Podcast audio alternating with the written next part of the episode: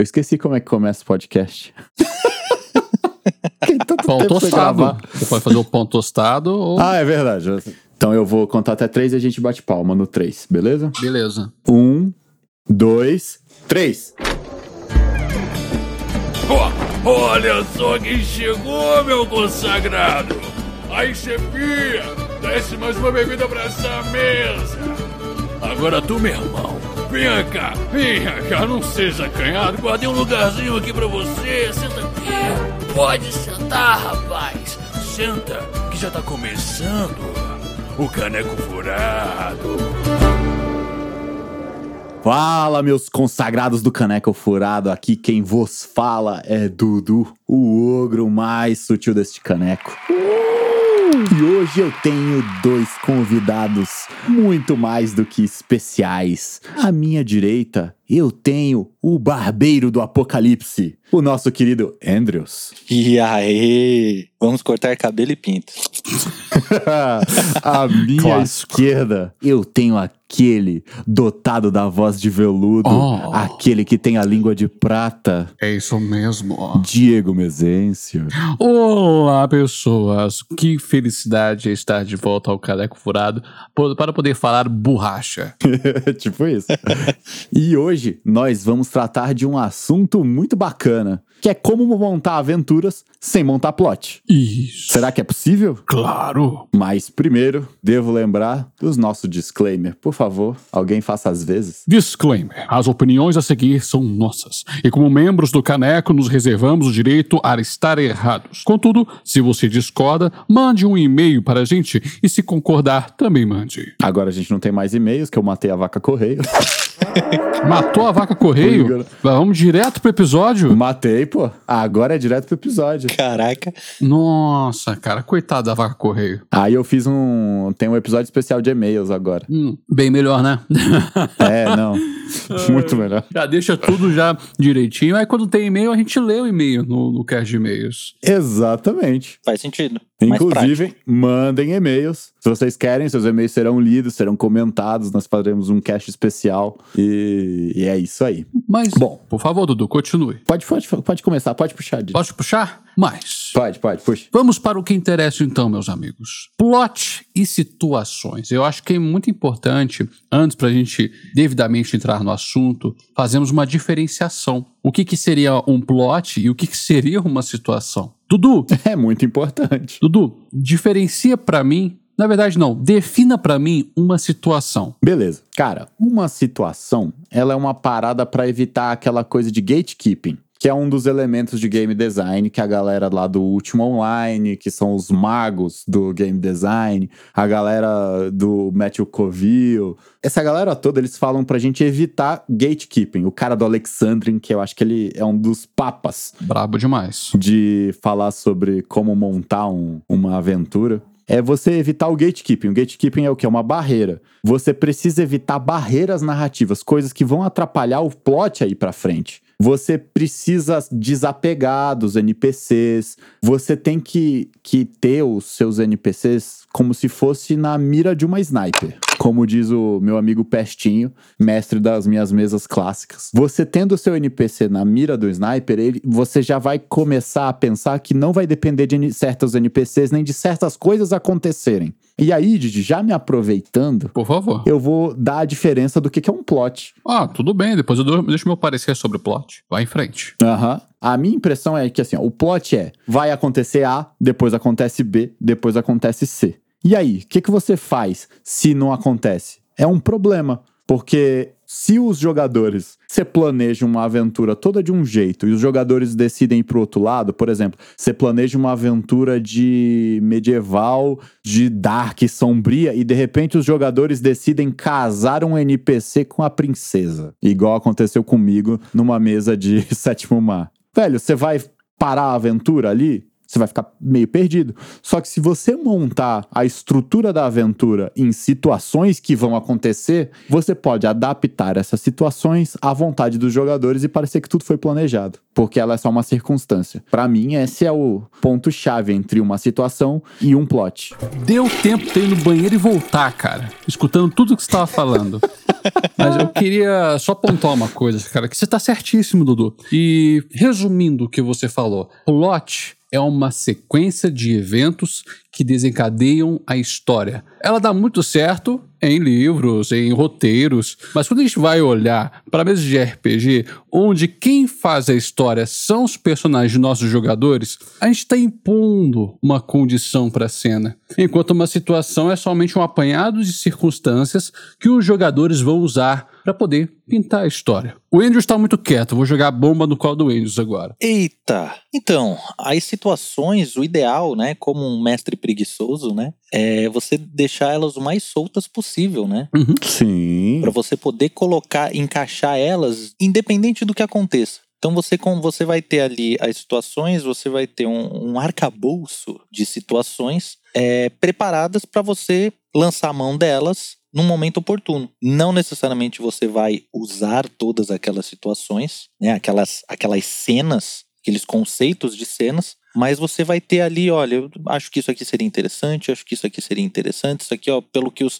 os jogadores estão querendo fazer, ó, acho que essa cena aqui é legal. Para você poder improvisar com antecedência. O que é um contrassenso, porque você, né, tá improvisando com antecedência. Mas seria bem isso. Mas é assim que funciona, pô. Você se prepara, você prepara um repertório de situações para você poder lançar a mão deles ali. Você tem aquele baralho, aquela, Sim. aquela mão de cartas de, de situações e usa elas à medida que, É. a, que a mesa vai rolando. O John Maia, ele vai lá tocar guitarra lá. Pá, tal, todo mundo, caraca, o John Maia tá solando muito. Pô, ele já treinou aquilo 200 milhões de vezes em casa, velho. Exatamente. Bagagem. Ele já tem aquilo ali na ponta do dedo. É a mesma coisa. Quanto mais situações você tiver, e você falou um ponto muito importante, Andrews, você tem que criar essas cenas e ter elas pra você usar na hora que precisar. Porque isso vai fazer a diferença para a dinamicidade na aventura. Porque todas as coisas, elas precisam levar a aventura pra frente. A história tem que crescer com aquilo. Se algo não move a história pra frente, sinceramente, eu acho que não precisa nem ser narrado com detalhes. Você pode skipar, sabe? Tipo, ah, Sim. vocês pegam, deitam, dormem, acordam no dia seguinte, tomam um café da manhã, É, Se não tiver importância pra mesa, se preparam, saem e depois no meio da tarde vocês acontece tal coisa.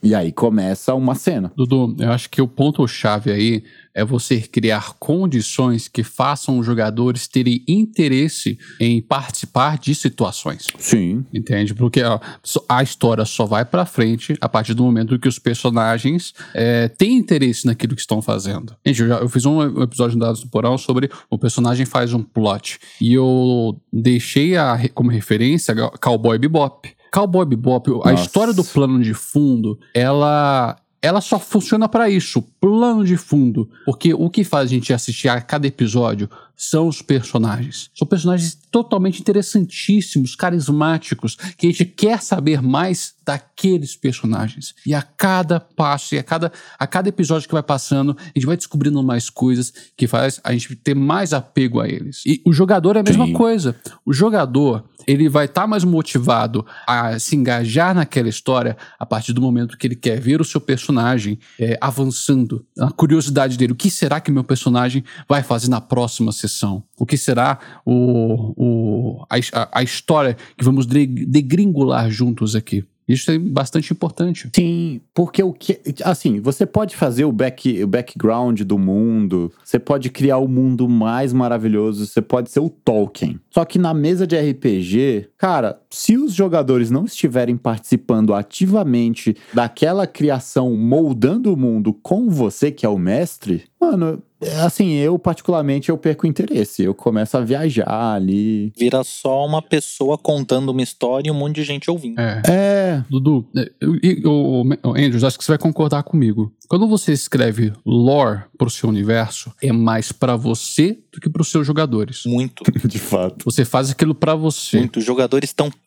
Os jogadores cagam mole muito mole pra todo o lore que você tenta jogar pra eles. Eles cagam fortemente. Você passou 15 minutos introduzindo a mesa, começando a campanha, falando que há dois mil anos aconteceu tal coisa e tal e tal, e num determinado momento, quando né, aparece aquele vilão que da lenda que você descreveu lá no começo da campanha, os jogadores, nossa, quem é esse? Por quê? Porque quando, enquanto você estava falando, pro jogador estava acontecendo assim: blá blá blá, blá blá blá, blá blá blá, blá blá blá, blá blá blá, blá blá blá. Essa é a questão. A não ser que você pegue o background dos personagens. Exatamente. Aí é maneiro. Exatamente. Porque aí o cara fala: Caraca, esse é o meu personagem. Exatamente. Esse é o meu personagem. Caraca, isso aí tá no meu background. É muito Pô. mais interessante o encontro, né, e o vilão ser relacionado com algum NPC criado pelo jogador, algum NPC que tem alguma relação com o background do personagem dele,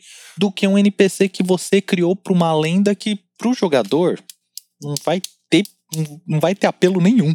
Sim, inclusive um exemplo legal disso foi um NPC que o Igor criou numa aventura que eu tava jogando. Eu e Diego estávamos jogando juntos e nós estávamos fazendo uma luta e tinha um guardinha sem nome lá. Nossa. E aí, de repente, a gente lá no, no negócio, acabou que quem deu o ataque final, porque a gente tava tentando salvar ele, foi o guardinha. E aí ele ganhou nome, ele ganhou personalidade. Cara, a gente se sentiu parte daquela criação daquele personagem, não é? A gente adotou o NPC, cara. Tanto que ficou tão- muito legal, né, velho?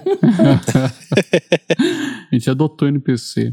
É que nem o Beisola na mesa de Icewind Dale. Beisola, que é o boião mascarado, tipo, era só uma montaria e acabou virando o mascote do grupo. Bem que por enquanto ele tá escondidinho lá em Brinchander, mas acabou virando virando o mascote. Beisola, que eu, eu, eu descrevi o boião mascarado como um boi cujos chifres tem um formato parecido com o cabelo do Beisola da grande família. e aí acabou virando o apelido carinhoso do boião mascarado. Beleza. A gente já estabeleceu aqui por que, que é melhor você criar uma cena mais solta possível em comparação a um plot. Porque se a gente prepara um plot, vai chegar algum momento que a gente vai parar e os jogadores vão fazer o oposto do que a gente tá pensando e a gente vai ficar. "Ah, Uhum. ah, Que normalmente acontece. o que, que eu faço? Se a gente tá preparando as, as cenas, a gente vai ter uma cena pra aquele momento, né? A gente pode ter umas cenas e eu, inclusive, tenho, tipo, as cenas clássicas que eu sempre uso, né? Tipo, é o vilão da voz esquisita que chega de repente e faz alguma coisa. que é o, o- um clássico meu. Eu sempre introduzo um NPC pra matar ele em seguida. Caraca. É, pô.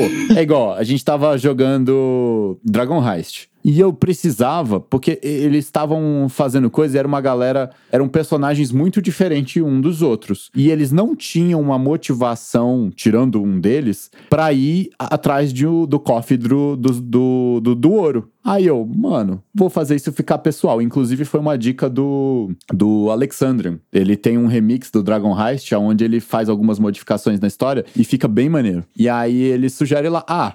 Introduz um NPC e depois mata ele. Aí eu, poxa, que ideia legal. Vou dar esses três crianças aqui que tem, já tem aqui que eles não fazem nada, só dão um pedaço de plot aqui no, no meio do caminho e depois não fazem mais nada de relevante. Vou usar eles pra eles adotarem. Maravilhoso. Aí o Igor pegou, adotou essas crianças, ficou apaixonado, todo mundo treinando. Aí eu dei um, um, aprendiz pra cada um. Eles estavam lá treinando os NPCs e não sei o que. E aí, de repente, eu cheguei e falei assim: Igor, você precisa buscar não sei o que ali na padaria. Você vai você ou você vai mandar as crianças pra buscar pra você no velho? Ô filho, vai lá buscar o pão. Toma aqui um real. Aí o Igor falou: Ah, eu acho que eu vou mandar os meninos, né? Eles estão precisando.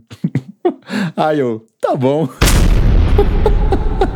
Explodi essas crianças. Meu Deus do céu, Dudu. Aí o Igor chegou lá desesperado lá. Aí ele chega, ah, eu chego descontrolado e abraço os meus filhos. Aí eu, cara, você percebe que o corpo carbonizado das crianças se desfaz na hora que você aperta Nossa senhora. e eles se despedaçam nos seus braços. O Igor chorou. Com aquele cheiro de sangue e fuligem subindo no seu nariz e as lágrimas caem.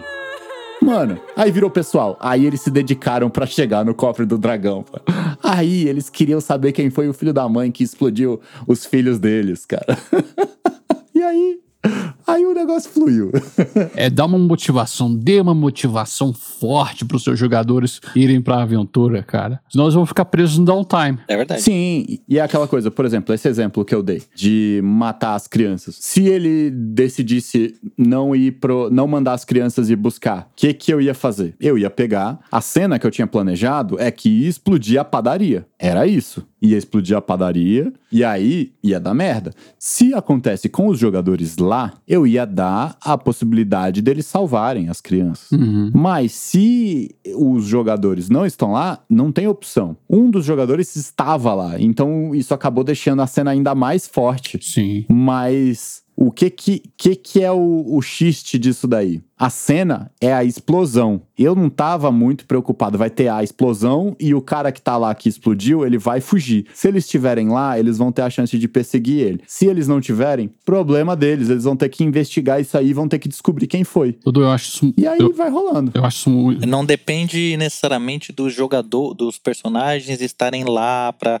Se, se, Nem do NPC específico. se X acontece Y. A cena serviu para estabelecer risco. Exatamente. Exato. A cena era pra trazer o que, tipo, olha, tem alguém querendo ferrar com vocês. É isso aí. Claro que se você mata um NPC, se você, sei lá, arranca o braço de um personagem, você vai dar uma motivação pessoal pra aquele cara. Uhum. Né, para aquele personagem. Então é sempre bom você tentar envolver os personagens no máximo possível. E aí, diferente lá do plot que eu tinha criado lá da Pequena Sereia Dark. Pô, eu tinha criado um plot um atrás do outro, não deu nada certo, a galera não se, se engajou no que eu tava planejando, e quando se engajou, se engajou por uma outra parada, e eu fiquei meio assim, cara, e agora? O que, que eu faço? E aí, de repente, um deles falou assim: ah, eu vou casar o NPC tal com a princesa. aí eu, ah, é aqui, pronto, tá aqui minha, meu novo gancho. E virou uma outra aventura, completamente diferente, que não tinha nada a ver do que eu tinha planejado, tive que improvisar tudo.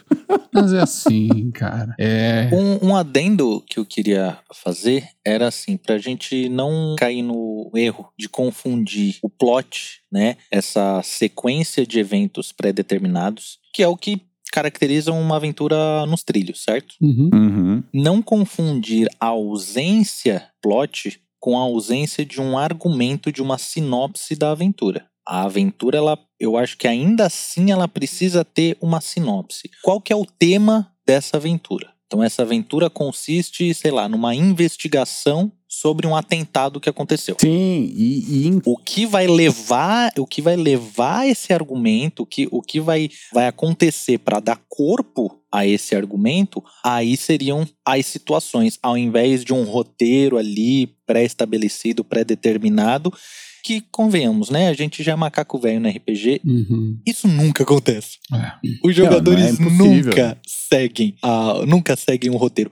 E ainda bem, né? Porque se seguissem um roteiro não ia ter graça nenhuma. Exatamente. Ou que você tá Cara, forçando e- alguma coisa, né, cara? Pois é. É, te- teve uma vez que eu tava jogando, eu não lembro agora onde é que foi. Mas assim, eu tinha um personagem e eu tava passando por um lugar onde tinha uma ameaça, eu acho que era um vampiro. Nossa, é, e era inclusive nessa mesma mesa que eu joguei com o Diego. E tinha um vampiro. E aí eu não queria. e- eu, eu já tinha manjado que o vampiro tava lá e o meu personagem ele era malandro. Ele já tinha manjado que tinha um perigo ali. Ele não queria ir lá, mas eu não tinha outro caminho. Aí isso é um- uma das paradas que a gente sempre fala, inclusive escute o, o episódio A Regra das Três Soluções. Você ter opções de caminho pra seguir a história pra frente, pelo menos três, sempre vai te ajudar e você não vai perder. Por exemplo, tinha lá aquela ameaça, o Igor tinha guardado, mas ele podia guardar aquele vampiro se eu não quisesse é, en- é, entrar em contato com ele ou tivesse um outro caminho.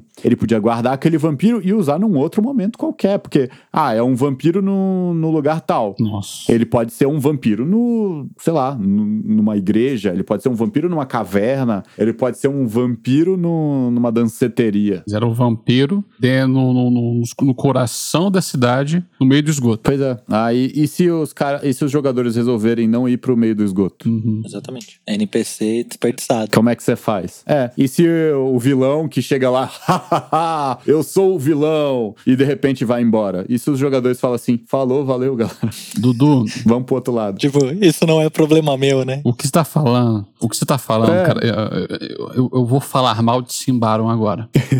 a, a inédito. Inédito. Eu vou falar mal de Simbaron, porque tem a, tem a, a campanha oficial de Simbaron, que é a Trono de Espinhos. E o primeiro volume dessa campanha Aham. é. Ah, meu Deus, qual que é? A Fúria do Guardião. Esse é o nome. E Dudu, Uhum. a aventura, no começo, no primeiro ato, ela é muito railroad. Ela é tão railroad que se as coisas que no, no, no ato 1 não acontecerem, não tem mesa. E a execução Caraca. que é fornecida pelo livro, ela é horrível. Porque o mestre tem que obrigatoriamente estabelecer um erro de comunicação. Nossa. E como é que é esse erro de comunicação, cara? Ah, dando leves spoilers aqui. Os aventureiros são contratados, são, são contatados para poder efetivar um trabalho. E esse trabalho, pelo que diz no bilhete, ele é muito importante, porque ele pode acarretar na guerra entre homens e elfos, caso esse trabalho não for executado de forma devida. Entretanto, Uhum. quando você vai conversar com a pessoa, a pessoa, de repente, quando os sinos de Forte Cardo badalam, para de falar e fala para os jogadores é, irem ver o que está acontecendo lá de fora. Ó, os sinos estão badalando, eu acho. É, eu acho que são os elfos, vai lá ver. Aí você para, mas, mas peraí, o que você me chamou aqui é importante, então continue a falar. Ah, não, não, não, não, vão lá fora. Não, mas eu preciso saber é, por que, que você me chamou aqui. Não, depois eu te falo, vai lá fora. Se os jogadores Mano. é, assim, eles. é, eu, eu tive que forçar uma situação em que ela não dá, não desse todas as informações. Ah, então, ao invés dela chegar para os jogadores falarem, vão, vão lá ver o que tá lá fora, eu falo assim: meu Deus, são os elfos, eu não posso estar aqui. É, vão lá ver o que tá acontecendo, me encontrem em outro lugar. E eu tive que forçar essa situação. É uma ótima solução, né, velho? Faz muito mais sentido. Faz Faz, muito mais sentido. Faz muito mais sentido. Eu tive que tirar os jogadores dali e quando eles estão voltando, um, um buraco se abre no meio de Forte Cardo. E essa personagem, essa NPC, Caralho. cai no buraco. E é, é- Sim, é isso, porque a, a ideia é muito legal, mas a execução foi péssima. É, mas é isso que eu queria, eu queria falar, cara. Porque É, eles aí é pensaram mais coisa. no plot, Dudu, do que como os jogadores chegariam até ali. Sim. E aí um exemplo de plot também. Você tá lá. Aí vamos supor que essa essa NPC aí vira refém dos elfos, tá? Aí beleza, você tá lá, ela tá NPC lá, tal. Aí você pensa, caraca, os jogadores vão tentar salvar ela, né?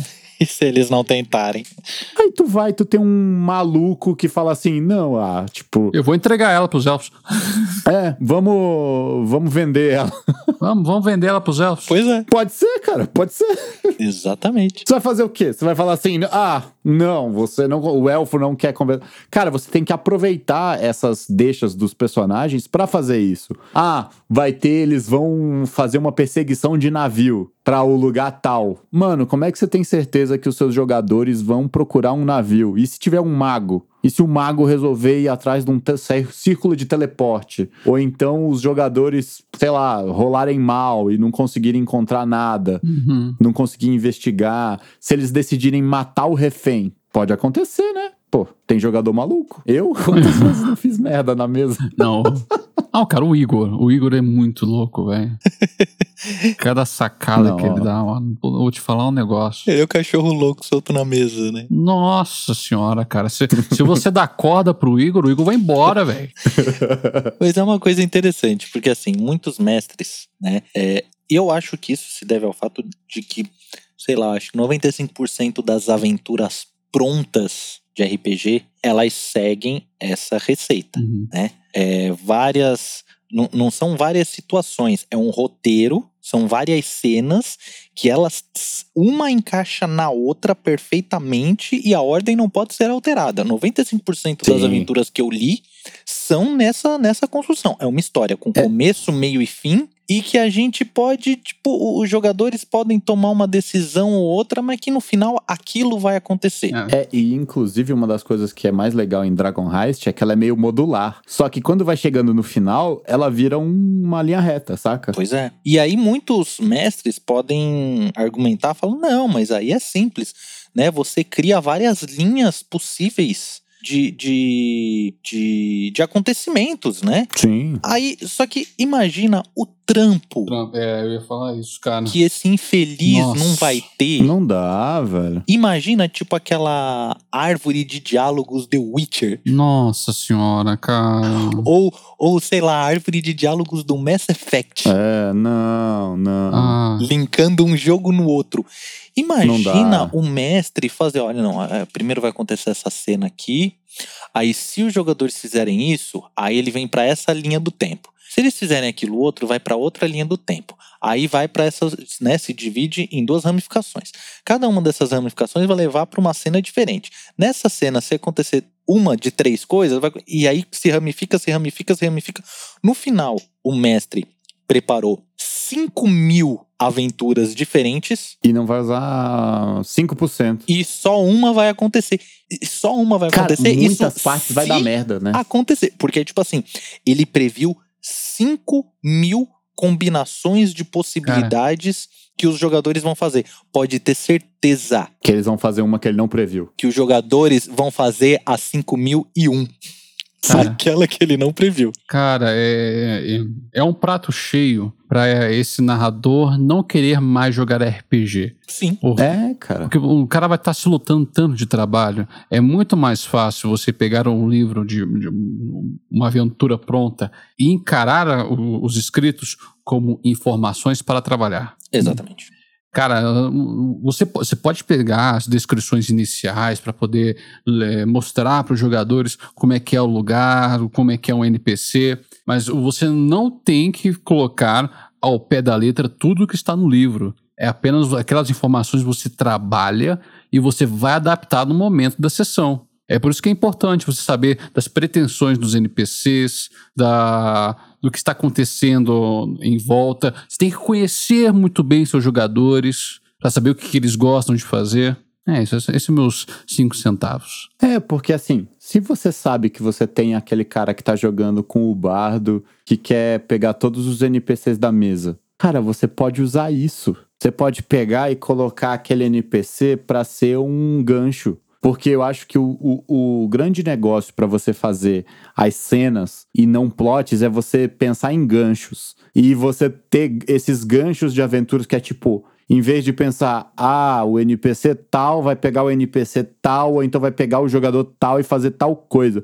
Você fala assim, vai ter uma cena de perseguição. E aí essa cena de perseguição vai mover o- a história pra frente. Então, se você vai movendo conforme os ganchos vão aparecendo e conforme os jogadores vão dando aquela coisa pra você, você vai envolvendo eles na história. Você está estabelecendo uma Pô. condição, cara. Você está trabalhando dentro daquela É. condição. E aí você se preparando com três soluções pra cada, porque cada vez que você chega numa interseção, né, que você chega no, no meio do caminho ali, onde a história pode ir pra um lado ou pro outro, você tendo mais ou menos três caminhos a serem seguidos que não sejam estabelecidos e fixos, você sempre vai ter como se sair bem. Você pode adaptar um caminho aqui, outro ali, se eles decidirem não seguir o vilão, se eles decidirem matar o, o NPC. Por exemplo, na mesa de Sétimo Mar, teve uma hora que aí é um problema e aí é um negócio que eu vejo que é algo recorrente em várias mesas quando os heróis estão interrogando. Às vezes eles começam a torturar o vilão.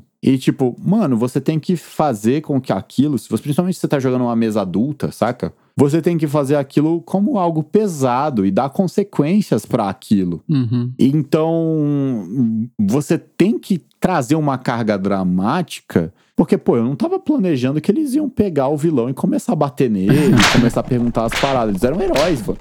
Você não planejava que eles iam se tornar os vilões, Aí né? eu fiquei assim, tipo, é. Aí eu falei, tá bom, vocês querem ser os bandidões, os boladões? Tá bom. Vocês vão ver o que vai acontecer. Aí teve uma hora lá que eles deixaram o cara de cadeira de roda, aí eu falei, caralho, mano, tá, me aguarda. Aí, beleza, eles fugiram. E esse cara, ele acabou sendo largado, né, no, no, no hospital. Aí eu falei, ah, vocês estão achando que isso daí vai resolver para vocês, né? E aí deixei a história rolar, deixei esse NPC pra lá e guardei a cena dele. Falei, no final vai ter uma cena quando eles precisarem do público, porque eventualmente vai ter uma hora que a opinião pública vai ficar contra os heróis, né? Isso daí é uma trope clássica e é algo que muito provavelmente vai acontecer. Nessa hora o vilão vai chegar. E ele vai chegar se fazendo de coitadinho. E eles vão ficar numa situação muito fodida. Dito e feito. Chegou uma hora que eles estavam. Ah! Aí tava o, o, cara com carisma. Não, meu povo, não sei o que, papapá, e não sei o que. E chega o vilão de cadeira de roda lá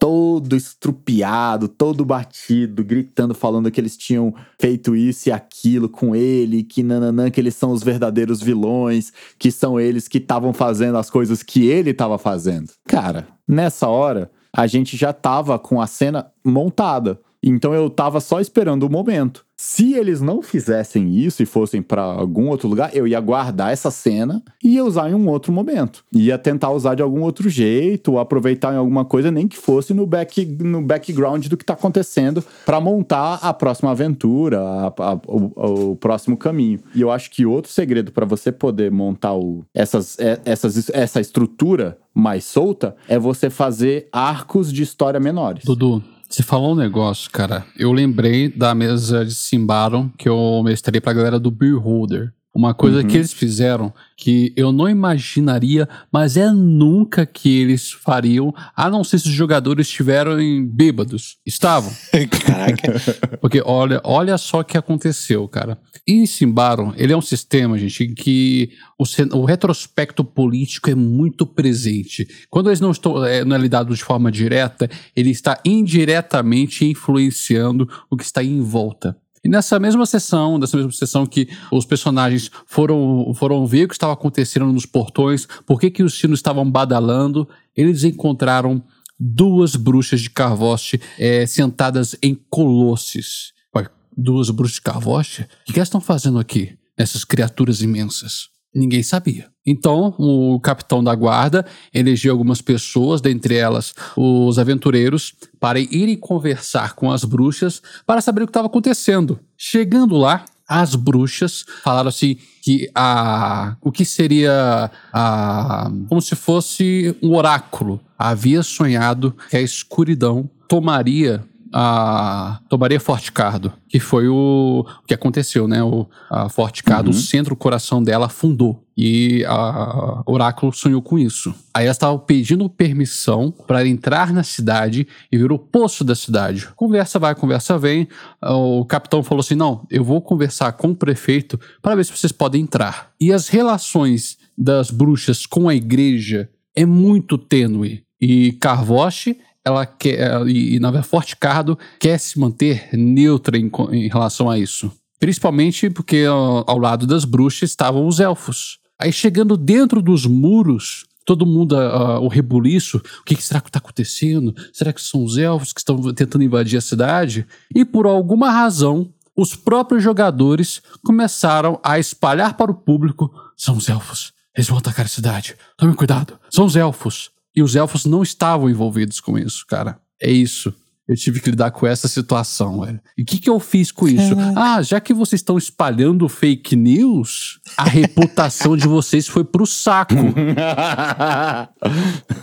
foi. Depois dessa, eles não beberam mais na mesa. Eles viraram os meninos que gritam lobo, né? É, exatamente. Caraca. E o... eles eram heróis da cidade. Depois que foram espalhado isso, depois foram desmentidos. Parece que não, não eram os elfos. Aí tiveram que falar que não, só são apenas as bruxas que apareceram aí e acabou, cara. Acabou para eles. E, cara, eu acho que o, o negócio é sempre você ter flexibilidade, né? Que no fundo, no fundo, tudo isso que a gente está falando é você ter flexibilidade para lidar com o que os seus jogadores uhum. estão te oferecendo. Seja para bom ou seja para ruim. Sim. Exato. Porque eu sou muito a favor. É o famoso sim e, né? É. é eu sou muito a favor de premiar os jogadores quando eles fazem coisas legais. Uhum. Né? Tipo, eu acho que é importante. Você dar um momento de destaque para aquele personagem, você fazer algo bacana. Então, ao mesmo tempo, você tem que ser malvado, né, cara? Você precisa dar pontos baixos para aquele momento legal ser, ser mais Concordo impactante. Com você, Dudu. Estou falando distante porque eu fui trancar a porta. Eita, ele saiu correndo. Eu fui trancar a porta, aí por isso que Ah. eu, eu saí correndo. Mas eu concordo muito com você, Dudu. É isso que eu queria dizer. Tem alguns sistemas que facilitam é uma abordagem mais solta das aventuras. Concordam? Uhum. Com certeza, cara. E nesse momento, e nesse momento eu vou me repetir na minha, na minha cruzada anti-D&D. Pense num sistema desgranhento para você improvisar. D&D parece que ele é feito para só rodar a aventura nos trilhos, porque mesmo se você vai tentar criar situações, né, fazer um criar ali a sua a sua seu portfólio de situações, o trampo que você tem para dar um pouco mais de carne para essas, pra essas situações é praticamente você fazendo uma aventura nos trilhos com 20 mil bifurcações da, da aventura. Já outros sistemas te dão uma flexibilidade inacreditável. Eu queria fazer uma, uma, uma menção mais do que honrosa pro sistema do Alien RPG. Uhum. O sistema do Alien RPG, ele tem é, até agora duas aventuras é, é, publicadas. As duas aventuras no estilo cinemático. E, meu, eu tô mestrando a, a primeira que foi lançada. Cara, e ela é sensacional. Se você rodar ela, eu já joguei ela, tô mestrando ela para um grupo e em breve mestrarei para outro grupo. Viu, Diegão? Ah. Esse é, é- é esse Beleza. mesmo que você vai jogar. E, e, meu, é incrível como, da vez que eu joguei, Olha só, denúncia. Eu não fui convidado, viu? denúncia, foi, convi- foi convidado. Foi convidado, mas você não podia jogar. Nem vem com essa, seu. Não, então aí tudo bem. Nem vem com essa, seu. Agora que você tá soltinho, você pode jogar. O... Na vez que eu joguei e dessa vez que eu tô mestrando, cara, o, jo... o argumento é exatamente o mesmo. A situação inicial é exatamente a mesma. Cara, cada mesa fez uma coisa completamente diferente. E o livro da aventura, ele te dá margem pra isso. Por quê? Porque ele é dividido em atos Uhum. e cada ato, o livro ele não te dá uma sequência de eventos. Ele te dá uma série de situações. Algumas são obrigatórias, né? Algumas, ó, essa, essa situação aqui ela tem que acontecer. Uhum. Mas ele não te fala a ordem. Fala, ó, essa situação tem que acontecer porque ela é um ponto-chave importante pro andamento da, da aventura. Todas as outras são opcionais. Você coloca elas se você quiser e quando você quiser. Então a aventura ela não é nada é, estruturada. Ela tem uma série de situações que podem ou não acontecer e em ordens completamente aleatórias ao gosto do freguês. E cara, funciona de uma maneira, tipo assim, é tão gostoso de mestrar, fica tão simples de mestrar, porque é exatamente isso. Tem lá as situações, uma série de situações já prontinhas. Se você achar legal, você você ativa aquela situação e o jogo e o jogo rola. Não, e, e é claro que, por exemplo, o clímax da história, você pode ter ele mais ou menos definido, né? Tipo, não tem por que você não preparar, é, sei lá, a revelação do vilão. é, não tem por que você não preparar aquela cena maneira. Por exemplo, na aventura de Sétimo Mar, que eu mestrei pra galera lá que eles estavam sendo esses heróis que bateram no vilão. Na cena final, eu tinha colocado eles numa mesa de jantar e eu queria revelar o verdadeiro vilão. E eu tava pensando de fazer uma parada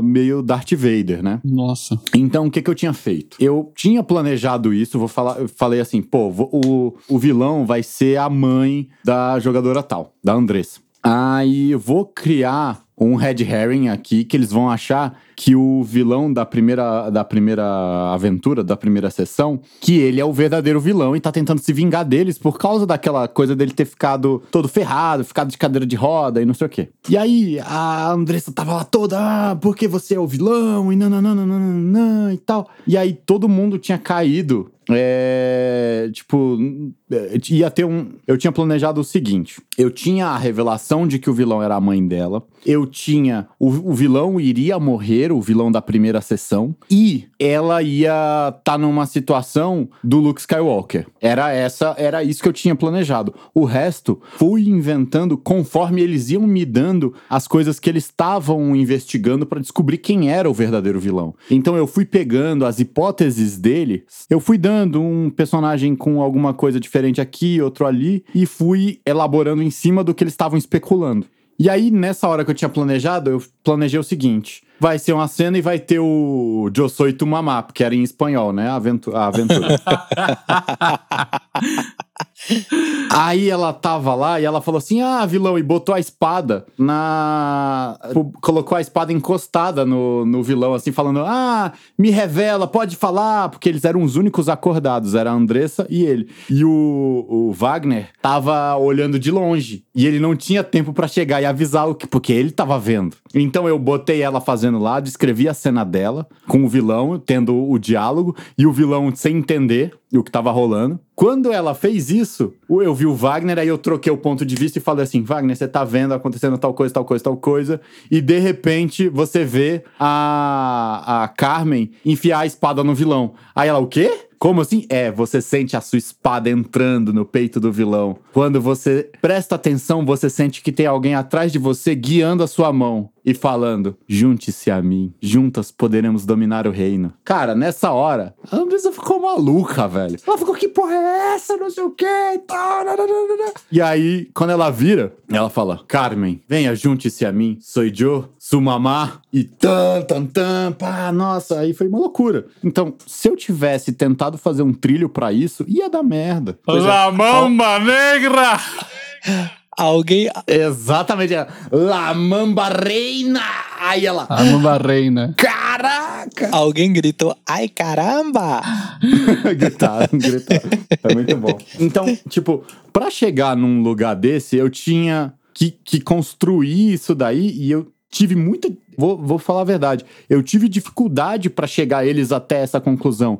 Mas eu tive que ir guiando eles sem eles perceberem o que estava rolando. Olha só. Então eu tinha preparado algumas coisas e conforme eles foram me dando elementos, eu fui introduzindo essas cenas. Que era, ah, um cara do olho esquisito ali. Ah, porque tem um jantar. Ah, porque tem não sei o quê. Por que, que eles vão nesse jantar? Não sabia. Então, você não, não pode fazer, ah, eles vão, vai acontecer tal coisa e vai acontecer tal coisa. Você tem que deixar os jogadores irem te dando as ferramentas. Sim. Que é, é isso aí que é o, o que vai fazer funcionar você planejar essas cenas, planejar as situações. Caraca, eu não tenho o que tirar nem pôr, cara.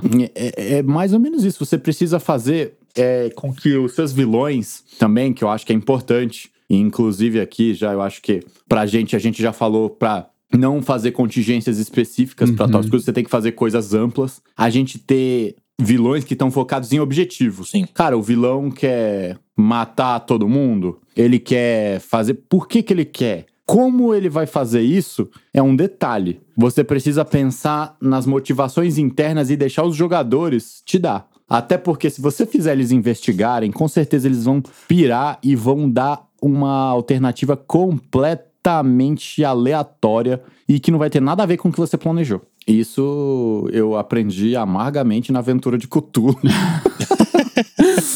Ai, meu Deus do céu, cara, eu estava nessa aventura. E fui eu o motivo. Olha, eu tinha feito um, um, um, enigma.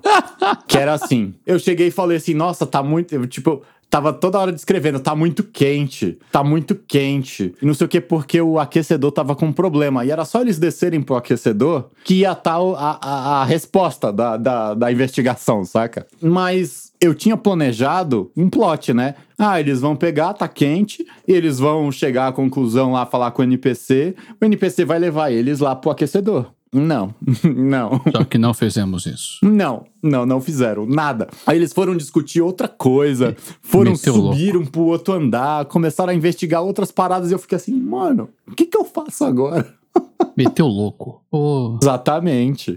É, a aventura de Alien em questão, ela parte do, do, do pressuposto de que o, o grupo vai explorar os decks da nave é, na ordem que. Na ordem, tipo, deck A, deck B mas não necessariamente, porque ela simplesmente joga as situações. Se os caras quiserem ir pro deck D, logo de cara, a aventura permite. E, e- e, tipo assim, com zero de esforço para o mestre se adaptar a isso. É aquilo, cara. Então, é, é, é um exemplo. Quem, quem tiver a oportunidade de ler as aventuras cinemáticas de Alien, assim, é uma, é uma aula de como bolar uma aventura. Tem um livro maravilhoso que é o Return of the Lazy Dungeon Master. Já recomendei muito esse livro. Sim. Ele é muito bom. ah, pô. Porque tem uma coisa que vocês estão falando aí que já me saltou na minha cabeça, porque o livro fala. Quando você vai fazer pistas, faça elas de forma solta, do qual você pode encaixar ela aonde for necessário. É aquilo, você conseguir a maleabilidade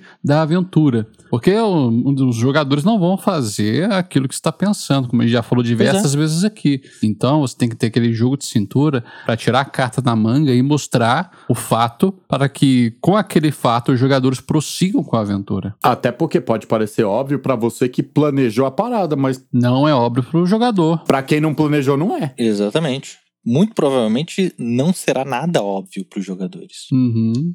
Só fazendo um meia-culpa aqui, infelizmente eu vou ter que elogiar um material de D&D. Olha só. Olha só. Me contradizendo no mesmo episódio, olha que vergonha. Não O- durou nem. Não durou. Nem, nem 30 minutos, cara. Pois é. Mas enfim, em minha defesa, é um material que ele não pertence à quinta edição. Olha. Ele mantém, ele, ele pertence ao D&D Next, Uh. que era, era o pré-quinta Oh. edição. Nossa. Olha só. Então, minha crítica permanece. É, eu tô narrando uma, uma campanha que ela é bem, de certa forma, baseada, inspirada no Legacy of Crystal Shards, que é Uhum. uma, uma, uma um módulo do D&D Next, que era lá o proto quinta edição. Uhum. E logo no começo dessa, desse módulo, é interessante que ele mostra uma, uma série de eventos que acontecerão ou aconteceriam se os personagens não existissem. Se os personagens dos jogadores não existissem. Caraca. Então, e, e- e é interessante que o, o livro ele dá em, em, em ordem cronológica, assim, ele dá as datas. Então, é tal louco, dia vai acontecer isso. Tal dia vai acontecer isso. Tal dia vai acontecer isso. Tal dia isso, isso, isso, isso, isso, isso, isso, isso. Então é interessante Isso é muito inteligente, cara. porque é tipo assim, é bem isso que a gente tava falando. Isso é uma boa ideia, velho. O- o- os NPCs, eles têm os seus objetivos. Os NPCs não estão ali simplesmente para reagir ao que os jogadores fazem, ao que os Sim. personagens jogadores fazem. Os NPCs, eles têm planos. Então, ultimamente eu tô criando minhas aventuras assim. Qual que é o plano? O que que está acontecendo? O que que está acontecendo nessa cidade? Olha, nessa cidade está acontecendo isso. Quem são os NPCs? Fulano de tal. Quais são, os quais são as intenções dele? Quais são os objetivos dele? Qual, qual é o plano dele? O que, que ele quer fazer? Tal NPC, o que, que ele quer fazer? Muitas vezes esses NPCs são antagonistas entre si, mas eu tenho ali o que cada um planeja e pretende fazer. E aí cabe aos jogadores intervir. Se eles não quiserem Uhum. intervir, não, não, não, se, não se envolverem naqueles planos, o plano vai correr como o NPC planejou. E aí os jogadores é vão ter que legal, né? lidar com as consequências. Se eles decidiram. Isso é muito bom. É, é, vai, se eles decidiram casar o NPC com outro NPC, o vilão vai concretizar os planos dele, vai atingir o objetivo dele, porque os jogadores não interviram. Então não fica, não fica aquela sensação de que tá lá o, o vilão, tá o Esperando NPC sem pedido. lá esperando, Esperando, né, exatamente, esperando chegar alguém pra impedir ele. Ah, Não, eu preciso Tô fazer o meu o discurso de vilão para alguém, então vou esperar. Exatamente, exatamente. É tipo assim, vai acontecer, ponto. E, e Pra mim fica tocando aquela musiquinha. Música de elevador. E é. uma sacada, é uma sacada desse livro que eu achei muito legal. Claro que, obviamente, na página seguinte ele já vem e descreve um on-rails gigantesco Ah. da aventura. Mas essa ideia eu achei maravilhosa. Eu, eu uso muito isso pra pra formular minha- minhas aventuras, minhas campanhas. Entendeu? Então, ó, vai acontecer isso. Meu, como é que vocês vão fazer pra impedir? Isso é problema de vocês, mas eu Isso- sei o que o vilão vai tentar fazer. Isso é muito legal. E aí, É, baseado não nisso, eu adianta- consigo modificar. Andrew, é- E não adianta você se preparar também. Também, porque os jogadores vão fazer o inesperado. Não, Pois se é. prepare, pelo amor de Deus, cara. Você tem que ter o mínimo. Não, não, não. tá, Sim. Tipo, Não, não, não, não. Deixa eu reformular a minha frase. Pelo amor de Deus. Não Não, se prepare, adianta. vá assim, zero bala.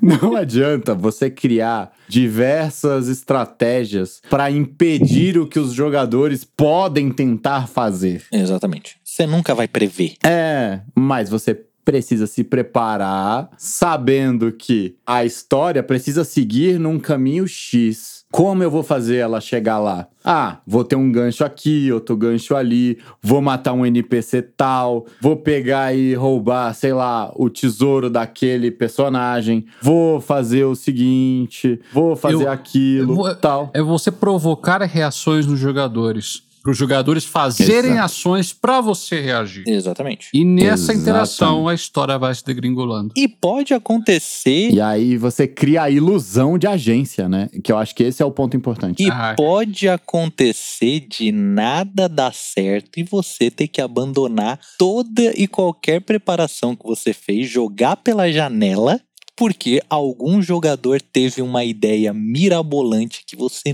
Que é nunca melhor do que poderia sua, né? imaginar, que é muito melhor do que a sua, e você vai ter que lidar com isso. Sim, aí, inclusive, olha só, é um meia-culpa aqui, a aventura de Cthulhu. Era, foi uma das primeiras aventuras que eu mestrei depois que eu tinha ficado um tempo sem mestrar. Então eu ainda tava muito enferrujado e eu tentei fazer um caminho muito cheio de, de, de, de trilhos, né? E acabou que algumas coisas deram certo, outras não. E eu vejo que as coisas que eu achei que iam ser legais e as perguntas que iam ser legais, não foi o mais legal da mesa. Foi quando, tipo, os jogadores estavam metendo o louco e eu comecei a reagir ao que eles estavam fazendo e usar o que eles estavam fazendo pra chegar no plot final, foi o que deixou legal. O Dodô fala meteu louco, é literalmente, cara, pegar um carro e atropelar cultista na praia. foi muito bom isso, cara. Foi muito bom, foi muito bom. Eu gastei toda a minha sorte pra, escapar depois. Fiquei, acho que com. O Dudu deve ter ficado com 11 de sorte, cara. Tipo Ó, isso, ó. velho. um, um, um exemplo de, uma, de um jogador metendo louco na mesa de Alien, tá? É, não vou entrar muito em detalhes para não dar spoiler para quem for jogar. Mas num dado momento o grupo tinha que fugir da nave onde ele estava. Eis que o piloto e eles estavam retirando alguns equipamentos, juntando alguns equipamentos para facilitar na, na fuga. Eis que o piloto, o jogador do piloto, teve a brilhante ideia de: eu acho que eu vou desligar a gravidade artificial para facilitar o transporte dos equipamentos. Ai, que maravilha. E ele fez. Cara, isso deu tanta merda. Só não rolou um TPK porque eles tiveram rolagens muito boas. Porque era pra Os ter ro- não mentem, né, cara? era pra ter rolado um TPK inacreditável. Eu, eu não tava, eu não imaginava que o jogador ia ter essa, essa brilhante ideia de Jerico. Mas teve, e cara, isso gerou uma cena, não só uma cena, uma sequência de cenas tão memorável, sabe? Que, meu, nem o roteirista mais maluco de, de, de filme de ficção científica poderia imaginar um bagulho desse. E, tipo, era algo que também não estava previsto no livro. Mas o que, que eu fiz? Eu usei situações que estavam sugeridas no livro e adaptei, né? No que ele deu essa ideia, eu já peguei várias cenas que não tinham necessariamente uma a ver com a outra e consegui juntar elas para fazer sentido baseado no que ele tinha, no que ele tinha proposto. Nossa. Então, olha, olha o poder de você ter é, cenas. Você ter é, cenas não, né? Situações. Situações soltas para você poder usar. É muito legal, muito legal. Sim, e até porque, como por exemplo, às vezes seus jogadores podem estar jogando, você pode ter bolado um negócio todo e eles decidirem que o item que tá guardado na caixinha X lá, que não tem nada a ver com nada, que é só um item perdido lá, é algo importante. Exatamente. Ó, o- o- os jogadores eles estavam empenhados. E eu falo isso porque aconteceu isso numa mesa do Diego, que eu tava jogando. A gente pegou e decidiu que, ah, porque esse item aqui deve ser importante, deve ser uma pedra mágica. Cara, não, você tem- eles estão guardando alguma coisa. Tá guardando alguma coisa. Só pode, só pode. Aí no fim das contas, ah, tá guardando alguma coisa? Beleza, eu vou dar qualquer coisa pra eles no improviso. Aí eu, eu inventei essa rocha que tinha o espírito do fogo dentro dela. Caraca, É. isso me lembrou. Cara, foi muito massa. Isso me lembrou a primeira aventura de RPG que eu joguei na minha vida. Quando eu Ô, era louco. apenas um garotinho juvenil jogando Hero Quest com os meus pais. Nossa, mano. Meu pai tava mestrando. Hum. Cara, você é privilegiado, né? Você sabe. Ou a gente jogava em família, cara. A gente jogava Hero Quest em, em família, todo domingo. né? Pô. Todo domingo à noite. E eu lembro, era, era, acho que era a primeira aventura lá do livro de quests do, do, do Hero Quest. E tinha uma sala que tinham duas daquelas armaduras. Que, tipo, que, era o, o inimigo dos inimigos mais poderosos do jogo. Uhum. E eram duas daquela guardando um baú do tesouro. Uhum. E a gente ficou maluco. Não, ele, os caras guardando esse tesouro, esse baú deve ter alguma coisa muito importante aí. Cara, quase rolou um TPK. Uhum. A gente se fudeu pra matar os bichos.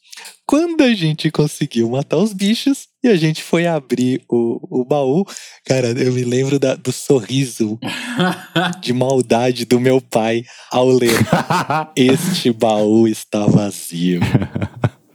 que maldade, velho. Cara, você falando desse negócio da pedra, tipo, na hora eu lembrei dessa cena, cara. Na hora. Então, essa, essa aventura de Alien, o que que rolou? Você tinha, tinha um personagem que tava ini- ligando lá os controles do, do shuttle, de, do shuttle cargueiro da nave, tinha um outro que tava usando aquele power loader, aquela empilhadeira do Alien, Aham.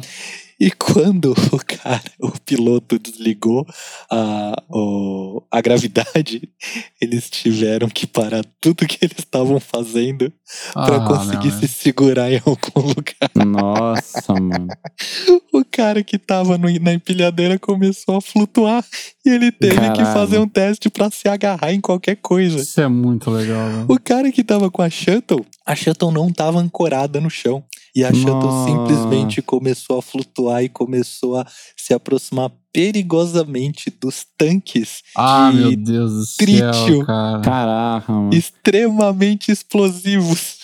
Ele Me diz, teve tem que como fazer. você se tem como você preparar uma parada dessa? Não tem, mano. Não, isso tem, é maravilhoso, cara. Isso tem. acontece no, no momento, velho. Nossa. Sabe? Não tem. É, e eu acho que são essas coisas que deixam o RPG de mesa Vivo. ser o RPG de mesa. Uhum. É aquele Não é, momento cara? em que o mestre Nossa. ele se sente como os jogadores. Sabe, sabe aquele momento que fala. Inclusive, ah, tipo, deixa eu fazer um você ponto. perde o não, é que controle ele se do- sente, não é que ele se sente como os jogadores. É, isso é uma coisa que eu parafraseio aqui, um, um nobre causídico aqui do RPG. O mestre é um jogador. Sim, ma- Como diria Diego Mezense. É. mas no sentido de você não fazer a menor ideia do que tá acontecendo, igual os jogadores. Sabe quando você vira passageiro no carro que você tá dirigindo? Isso é muito legal, cara. Vou te falar um negócio, velho. É isso, é Sim. muito bom, é muito bom. Você embarca naquilo. Nossa. Você sente a angústia que os jogadores estão sentindo. Porque você não sabe o que, que tá acontecendo, você não sabe como é que eles vão se livrar daquilo. É, cara, é muito bom. É muito bom. Eu Ah. discordaria só do fato de que, tipo, você necessariamente precisa planejar um clímax. É, o crime, Uhum. eu acho que ele acontece. É a subversão do sentimento. Exatamente. Sabe? Porque corre o risco de você ceder à tentação de tentar forçar aquele clímax. Sim. E isso, isso é um problema, porque a gente tem essa tendência, a gente acha que a gente escreveu uma, uma puta aventura da hora e a gente quer mostrar essas cenas épicas que aconteceram na nossa cabeça. Então a gente tem que tomar muito cuidado com isso. É, até porque a gente não tá jogando sozinho, né? Ah, com Exatamente. certeza. Que isso. Gente, É, eu acho que deu, né? eu também acho, cara, porque eu também Opa. já tô sem palavras. Ficou muito bom. Vamos parar de gravar. Me mandem aí, por gentileza. Ah, não vai encerrar, não, Dudu? Ah, Pô. vai, vai assim, acabar no seco. Né? Tipo, acabou. acaba logo de ah, não, não, não. Aí, a, a subversão de expectativas. Exato, o Então, beleza. Falamos para um caralho. E chegamos à conclusão de que. Não faça plots, faça situações. E deixa as situações o mais solta possível. Para você poder usar ela em qualquer situação, em qualquer lugar. Porque plot, meus amiguinhos, É a história que vocês estão desenvolvendo junto. Exatamente.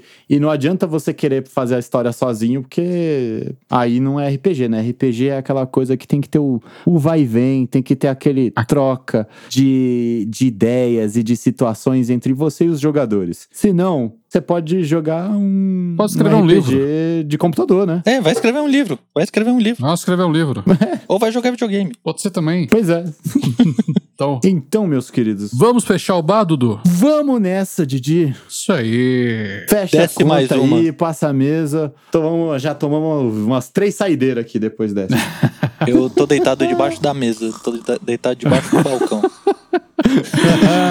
Ah, vamos, Até mais, meus queridos. vamos nessa que a dignidade já foi embora. Tchau, tchau. Opa! Tchau, tchau, meus consagrados. Falou!